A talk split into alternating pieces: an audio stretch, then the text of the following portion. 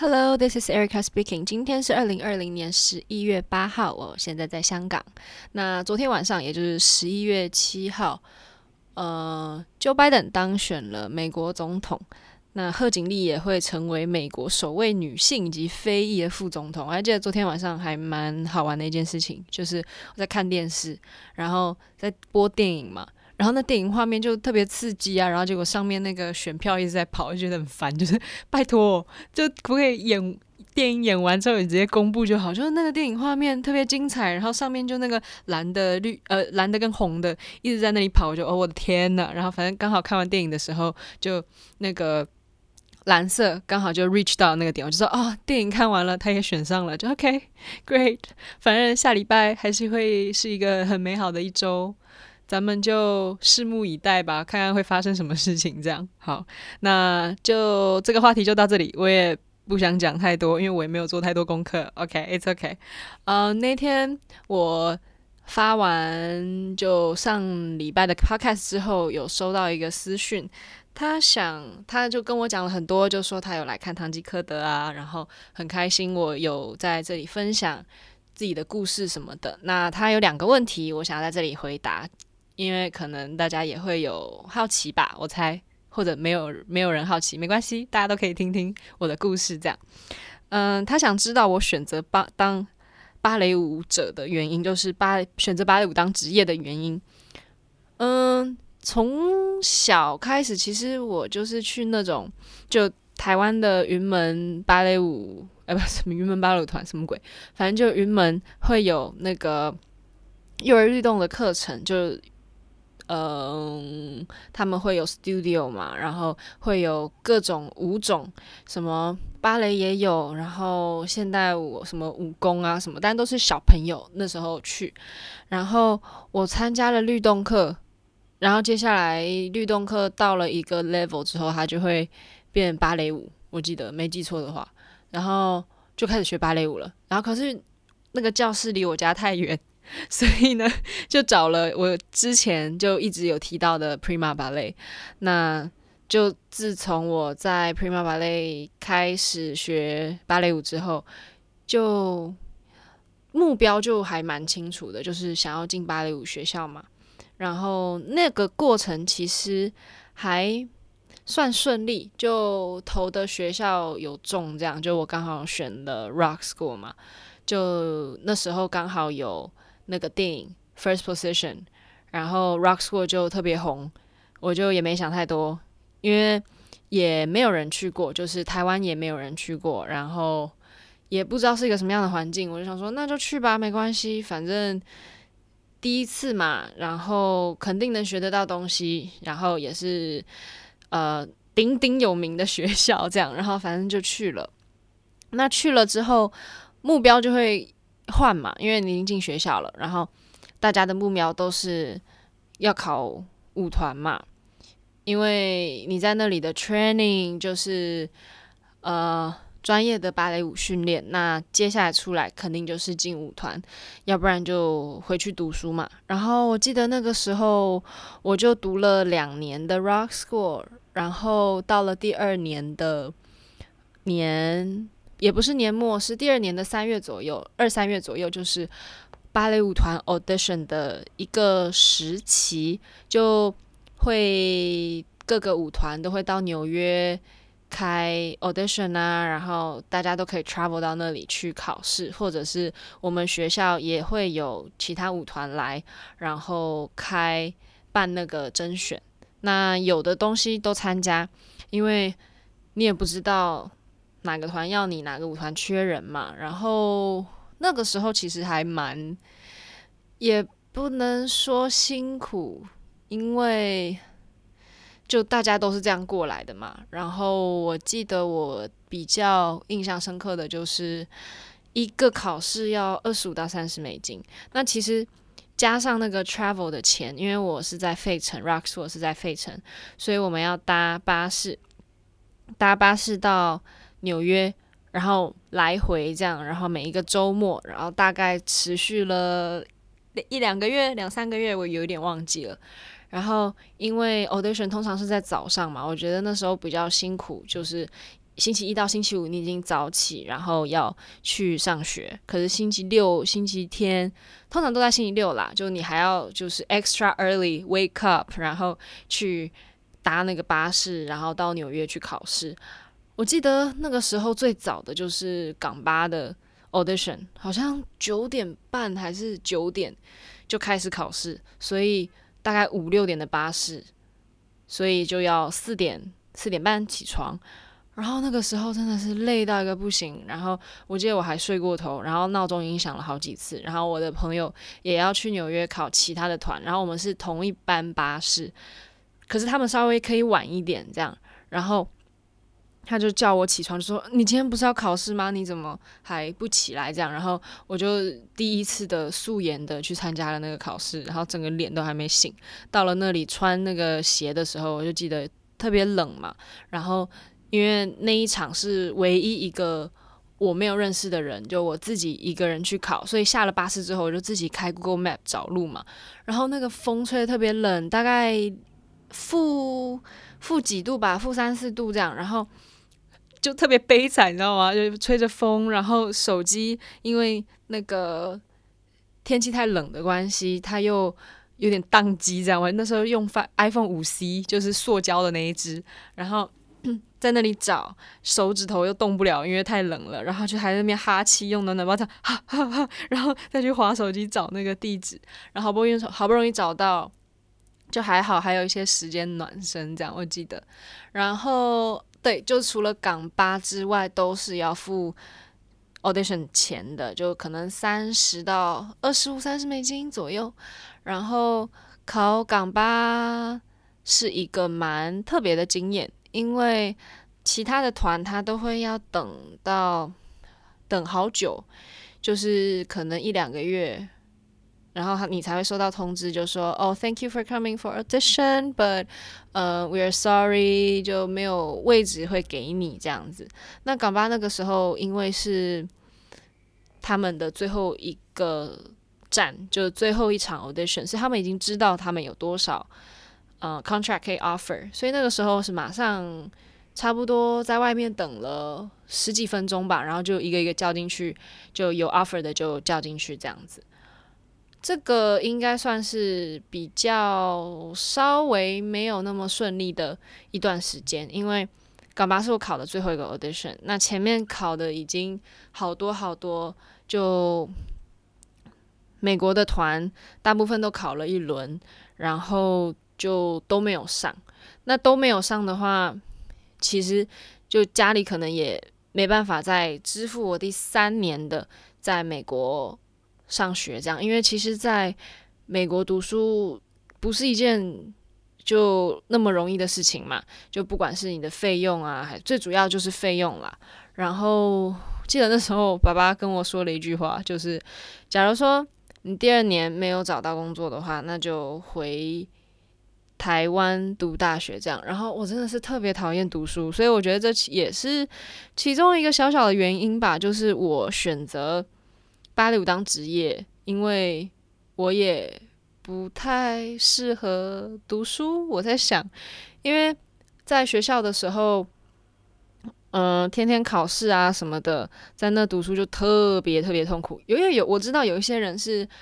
虽然说不喜欢读书，但还是应付得来嘛。就大部分人谁喜欢一直坐在书书桌前面读书啊？但我是那种真的是感觉读不进去，然后一点天分都没有的那种感觉。就我喜欢读的科目，像那时候特别喜欢读英文吧，因为就觉得有用的东西，我就会觉得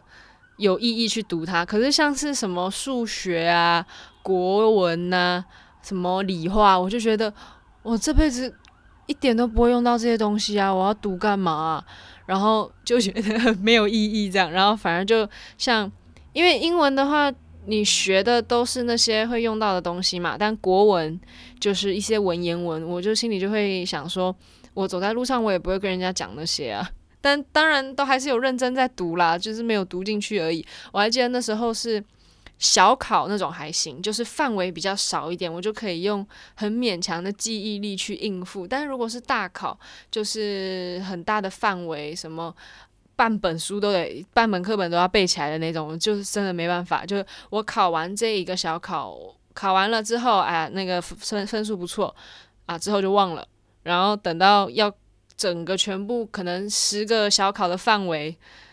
的那个大考，我就是没办法，真的没办法读。然后最困难的应该就是那时候考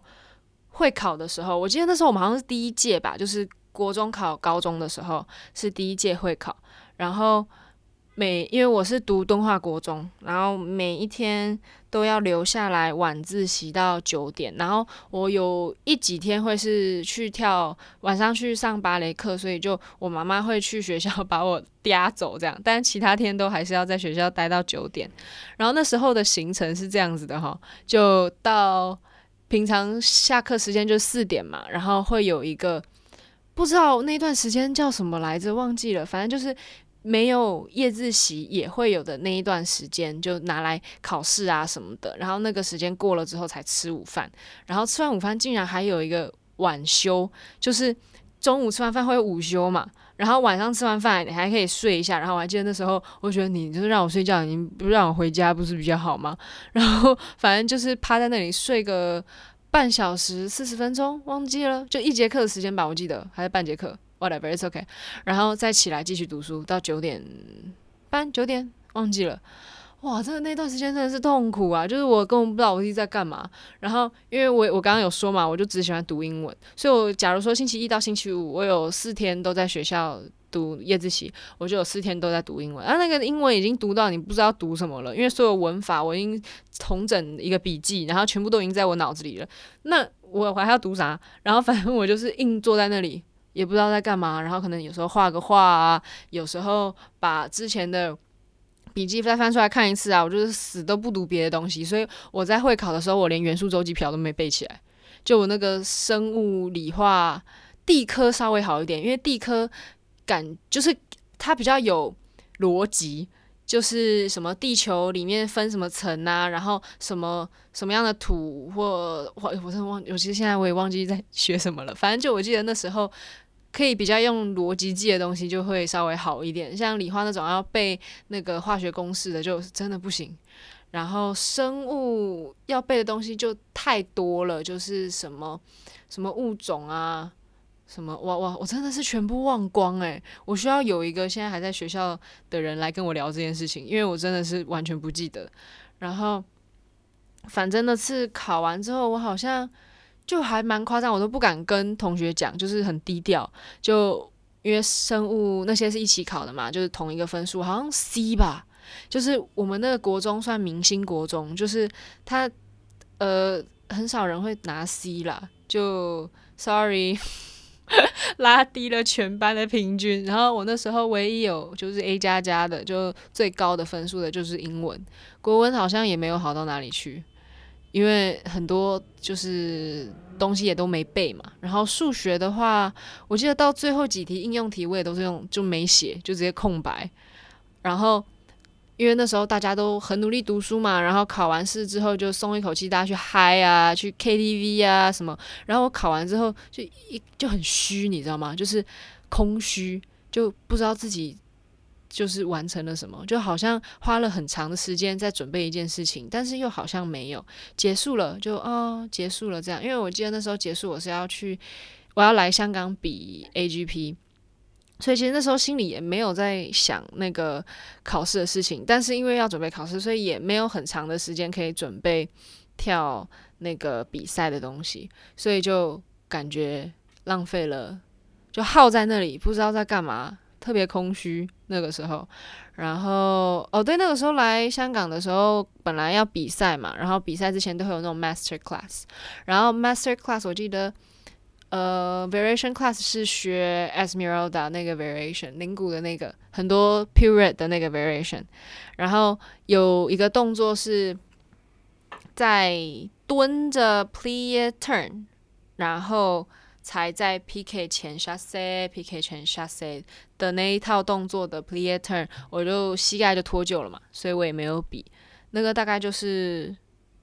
应该也不是说算是遇到的困难吗？因为那时候没有比的时候，其实偷偷的松一口气，因为刚比完 台湾 Grand Prix，然后才有这个 AGP 嘛，所以我是刚跳完其中一个比赛，然后我就觉得哇，不想比了，好烦啊！因为有没有特别喜欢比赛嘛，那时候就是想要有一个经验这样，所以就没比到就，就、欸、哎，好有点可惜，没办法在香港就是比赛都来了嘛，但又松了一口气这样，然后。对，就是他问我的有没有遇到什么困难，应该就是其中一个，就是考团的时候就假就被就被说了一句，如果两年没考上就要回台湾读书，就这句话吓到的时候就有点呃怎么这样子，那时候的那种困难，然后主要是也收到太多那种，你知道，当你一直想要去完成那件事情，然后可是你去考了各个不一样的地方，他都给你就说哦。Sorry, sorry, sorry, sorry, sorry，就心里会受挫嘛。这样就很幸运，最后一个考的团有 offer 我这个 contract，这样。那其实我这样子仔细讲的话，一路上也算是蛮顺利的，就是我希望达到的事情都有达到。就是比较困难的，就跟我自己认知的不太一样的，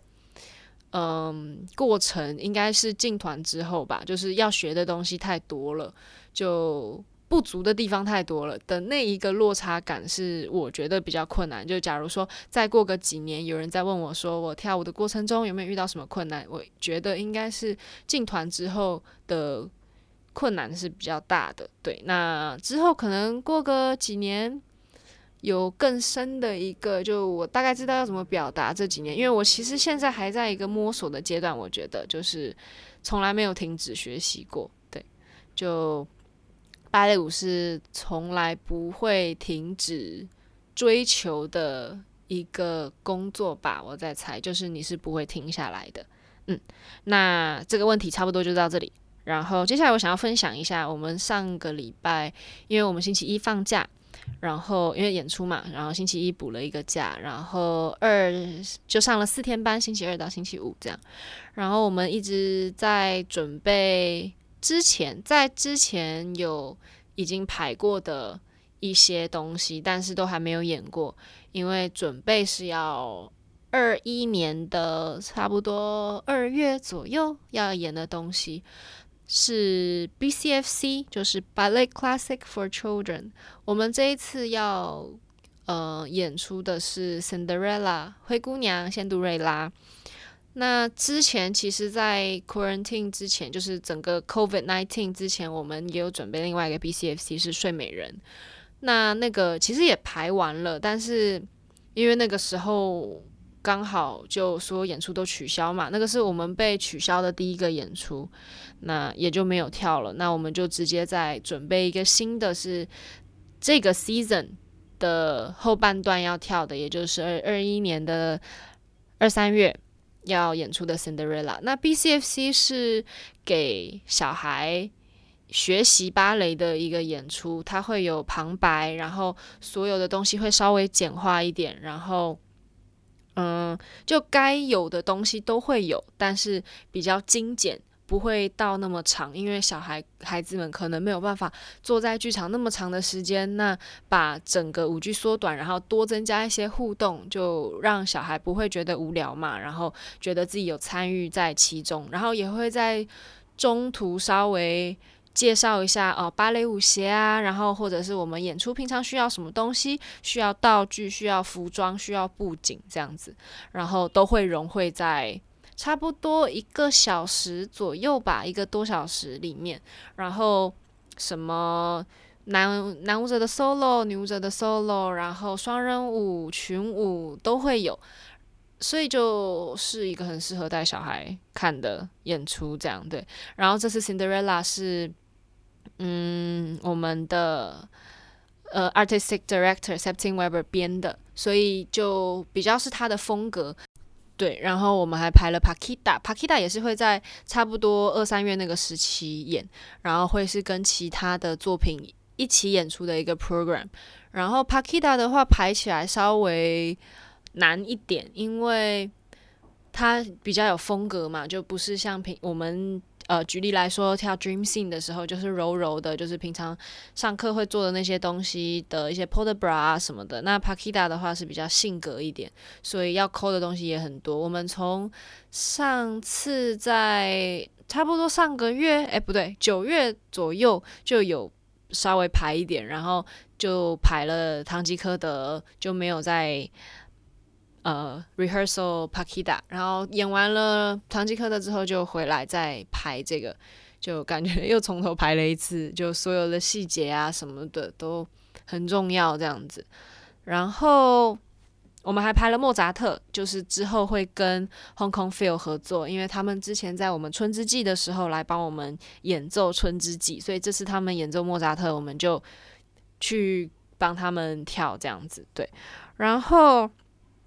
有一件事情想要跟大家分享一下，看大家有没有一样的想法，就是呃，YouTube 不是很多广告吗？然后因为我没有加入 YouTube Premium，然后每一次跳出来广告真的是越来越长，然后有时候会到两个甚至三个广告叠在一起，然后那种可能就。差不多一分钟以内，一分钟以内这样。可是如果是只有一个广告，那种防重的广告，我妈呀，他一次就来个三分钟。就假如说我把我手机放在那里放着 YouTube，好，假如说我在听马克信箱，我等下再跟大家分享马克信箱，嗯，然后反正我就放着。然后假如说突然来一个三分钟广告，我头都洗完了，我还没听到我马克讲什么，我觉得我的哦，就是呃，以前真的。因为可现在越来越多 YouTuber 嘛，然后会因为什么广告的分润吧，我猜，然后现在搞成这样，真的是好像逼人家要加入 YouTube Premium，但是我已经有 Spotify 啦，我还有 Apple Podcast，我干嘛还要加入 YouTube Premium？就觉得哦不公平，不想不想要加入，不想加入诶、怎么办？反正最近看到最烦的一个广告是麦当劳，就麦当劳早餐。有多了一个新品，是午餐肉的一个汉堡。然后我不知道为什么那个广告女主角她讲的话的那个口嘴巴是跟声音配不上的，可是又是讲广东话的嘴型，就是她的声音跟她的嘴是一样的，但是速度可能会差个零点零一秒这样。然后我就想说这到底怎么样？然后每次越看就越觉得很烦躁，然后烦躁到我现在在。呃，地铁站，然后等地铁的时候，月台里面会有广告嘛？就看到同一个广告，我就觉得很烦。就是，哦天哪，我知道麦当劳，我知道麦当劳有午餐肉了，不用再提醒我了，谢谢。这样好。然后我想要分享一下我刚刚提到的马克信箱。那个马克信箱是我踏入 Podcast 的一个起点吧，因为之前其实好久以前就知道有马克信箱这个东西，然后可是一直都没有点开来听。然后直到就是 COVID 那段时间，我们得自己在家里 Zoom class 嘛。然后 Zoom class 完了之后，因为 Zoom class 不会给太久，可能大概就嗯把干而已。因为在家里也做不了这么多。然后把干完了之后，也没穿硬鞋，然后就做个 workout。workout 完了之后就结束了。那我就会想要穿硬鞋练一下。可是你知道，有时候听歌的时候有点无聊，因为我的 playlist。也就是我喜欢听的，也就是那些。那如果我星期一到星期五一直都听那些，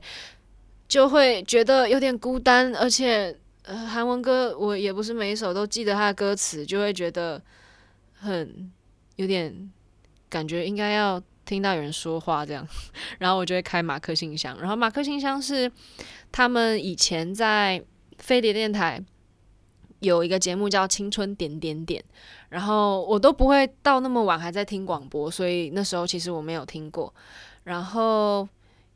呃，他们在那个时候就是会放歌啊，然后讲一些屁话啊，然后有一个 section 就是马克信箱这样子，然后是真的大家就会寄信到飞碟电台，然后让他们回这样，然后通常都会有一些非常奇葩的听众。所以就会觉得很有趣，这样就什么，他们可能会就男女之间的故事啊，或者是被上司干嘛干嘛干嘛的故事啊，然后或者在学校被排挤啊，或什么故事，反正我就是听那些就觉得还蛮有趣的，因为马克跟玛丽他们给的 reaction 都很对我的频那个频率，我就很喜欢这样那个时候，然后。我就听一听马克信箱，然后就找上 Apple Podcast 嘛，因为我刚开始就是听他们 YouTube，他们 YouTube 是会是最新的更新，然后 Apple Podcast 跟 Spotify 的话，就是可能以前的录音档，就是一现在的话好像到一八年吧，我记得，然后嗯、之后我就有找到什么百灵果啊，台湾通勤第一品牌啊，然后。从那个时候开始，就开始有 YouTuber 也在做 Podcast，然后那时候我就觉得，哦，所以那时候啊，其实大家都在想说，YouTube 到底可不可以做得长久？我觉得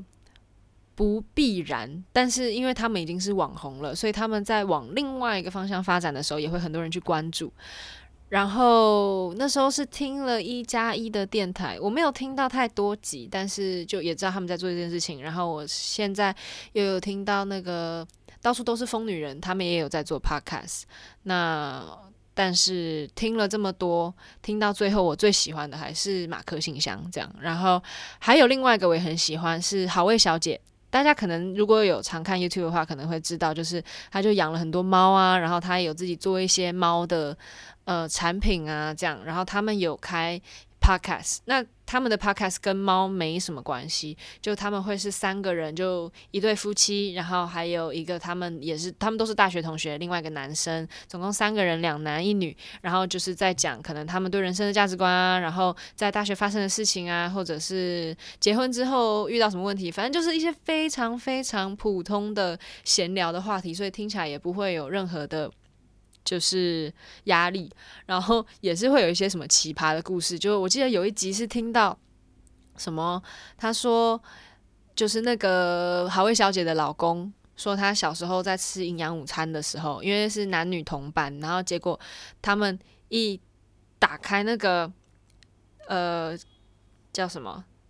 统餐的那个盒子，然后男生就发现，所有的男生就发现这个味道不对。然后，可是你也不能跟女生讲说哦，就是那个的味道。但是，就所有男生都不会去碰那一盆，然后其他女生就还是吃得津津有味这样。然后就说哇，这这个经历也太神奇了吧！就是不是所有人的生命中都会有这种奇怪的童年。我就觉得哦，OK。然后，可是有时候又会听到一些呃，可能以前也会有相同的记忆啊的故事，这样我就觉得很有趣。然后他们也有一集也分享到。嗯，动漫。然后小时候是真的很喜欢看动漫，什么呃玩玩偶游戏，我记得玩偶游戏是我最喜欢的一个动漫。然后还有很多一些其他的，就不一一列出来这样。然后反正他们也有提到，然后就哇，就是有共同的记忆这样。虽然我跟他们年纪也有一点差，但是竟然我都听过，就什么胆小狗英雄啊，那个时候还不是动漫，就卡通啦，这样。对，就跟大家分享这几个 podcast，可能大家都早就知道了，但或者是有些是只只是因为是舞蹈人来听我的 podcast 的话，希望你们也可以知道，就台湾有这么多有趣的 podcast 可以听。然后最后一件事情想要分享是，妈妈木回归了，应该是在星期一的时候吧，那个新歌，哎呀，真的是。很喜欢呢，那个丁嘎丁嘎的话是在之前就已经试出的先行曲，然后特别洗脑。哎呀的话没有到这么洗脑，但是所有的音乐的元素啊，舞蹈的元素，然后他们有上那个写生部的影片，然后什么 comeback show 的影片，对，他们有个 comeback show，我的妈呀，就是那个时候 Queendom 他们拿了第一名嘛，就一个综艺节目，他们拿了第一名，然后礼物就是之后 comeback 的时候会。给他们办一个 comeback show，就特别华丽，每一个影片都就是看完都会觉得哇，真的，这不是只是一个 K-pop 的 girls group，就不是只是一个韩国女团而已，真的是传奇了，就不能超越了，真的。好，今天就在妈妈木的哎呀结束这个回合的 podcast，大家在结束之后可以去 YouTube 或者是任何。音乐的平台点歌，哎呀，真的很喜欢啦。好啦，那希望大家有个美好的一周，也希望刚过的这个周末是快乐的。那早安、午安、晚安。诶，等一下，我变成那个 YouTuber 叫什么名字？忘记了。It's OK，大家拜拜，